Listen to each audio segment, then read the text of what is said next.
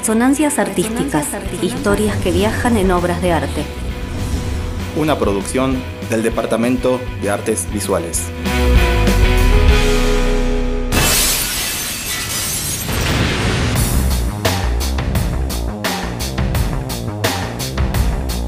Una obra de arte nos cuenta una historia. Relato que está atravesado por las experiencias del artista, por el contexto de producción y por las vivencias de quien la recibe. A su vez, una obra de arte forma parte de la historia, a veces de la oficial y muchas otras de una historia no contada. Desde ese presente remoto, a través de cada obra, nos llegan como ecos, como palabras susurradas, resonancias de la historia que te invitamos a escuchar. Resonancias Artísticas te propone un viaje auditivo a momentos fundamentales de la historia de la humanidad, para entender por qué somos lo que somos y lo que hacemos con eso. El fútbol, por su estética, dinamismo e innumerables connotaciones sociales, políticas y económicas, ha ejercido sobre numerosos artistas un considerable poder de atracción, que se ha visto reflejado en diversas obras del campo de las artes visuales. En esta temporada nos convoca Fútbol en el Arte.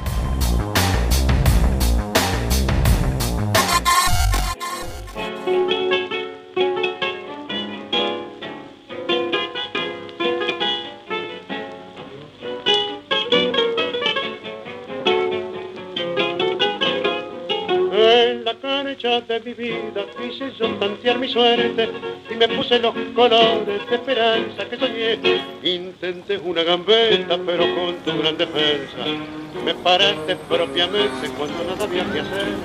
No me intiminé por eso y al bien claro en la vaina Dice Fontana Rosa que el fútbol es el ADN de la vida.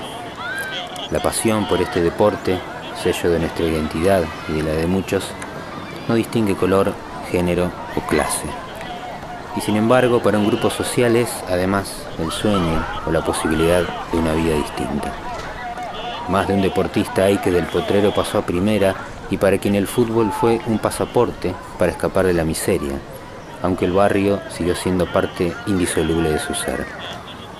La dura realidad de la pobreza no se olvida fácilmente.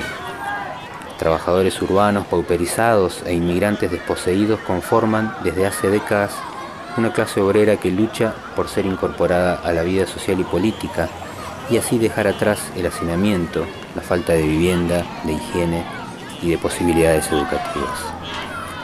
Antonio Berni, alejándose de las vanguardias de su época, se involucra en lo que se denominó el nuevo realismo, atendiendo a temas de la vida diaria de hombres y mujeres de pueblo, trabajadores y desempleados.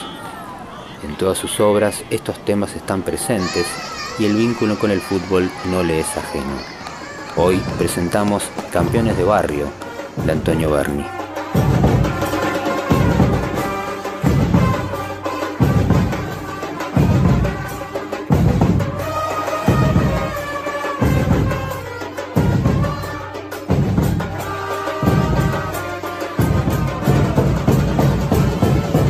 Campeones de Barrio es un óleo sobre tela de 203 centímetros por 289 centímetros realizado por Berni en 1954.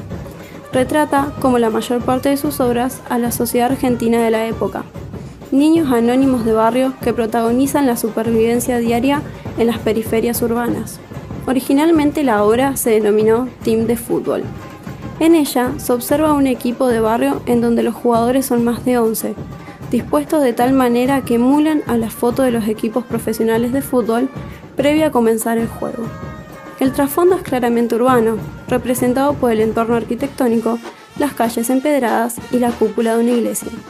Las remeras de los jugadores son de distintos colores. Uno de ellos viste mameluco, un signo que hace referencia a las fábricas. También se incluye un niño pequeño con babero y a un chiquito que embelesado mira a los más grandes. Este último personaje también se hace presente en la obra Club Atlético Nueva Chicago que Bernie realizó en 1937.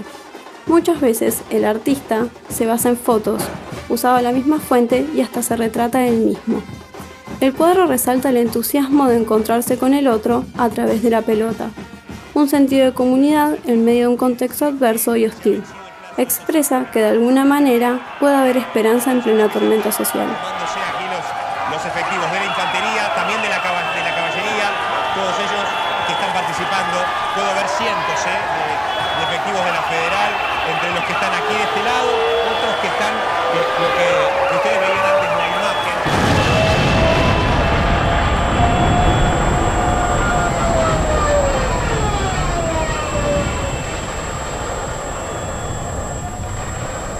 La década del 50 fue, en la Argentina, una década caracterizada por una espiral ascendente de violencia, crisis sociales y políticas que comenzó con el intento de golpe de Estado en el año 51 y continuó durante años.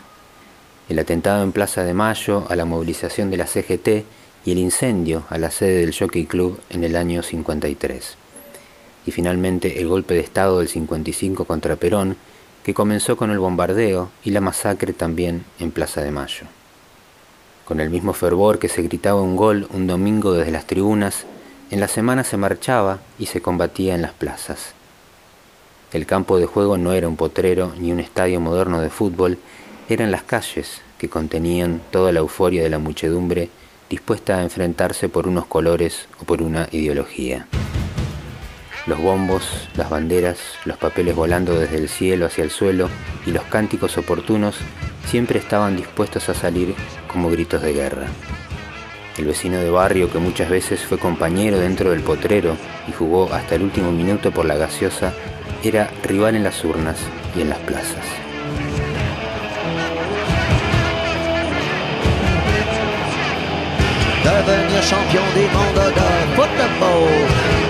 Champion de champion. Decía Ernesto Sábato, Bernie fue un artista genial, un gran poeta de la pintura.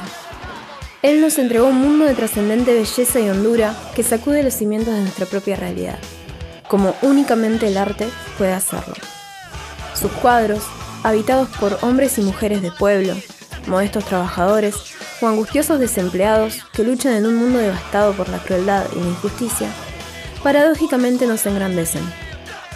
Por la inefable ternura que expresan, por la muda aceptación del destino, por su humanidad, por un misterioso don sagrado, el arte adquiere, a través de su paleta, cálida, vital, poderosa, el tono excelso de la poesía.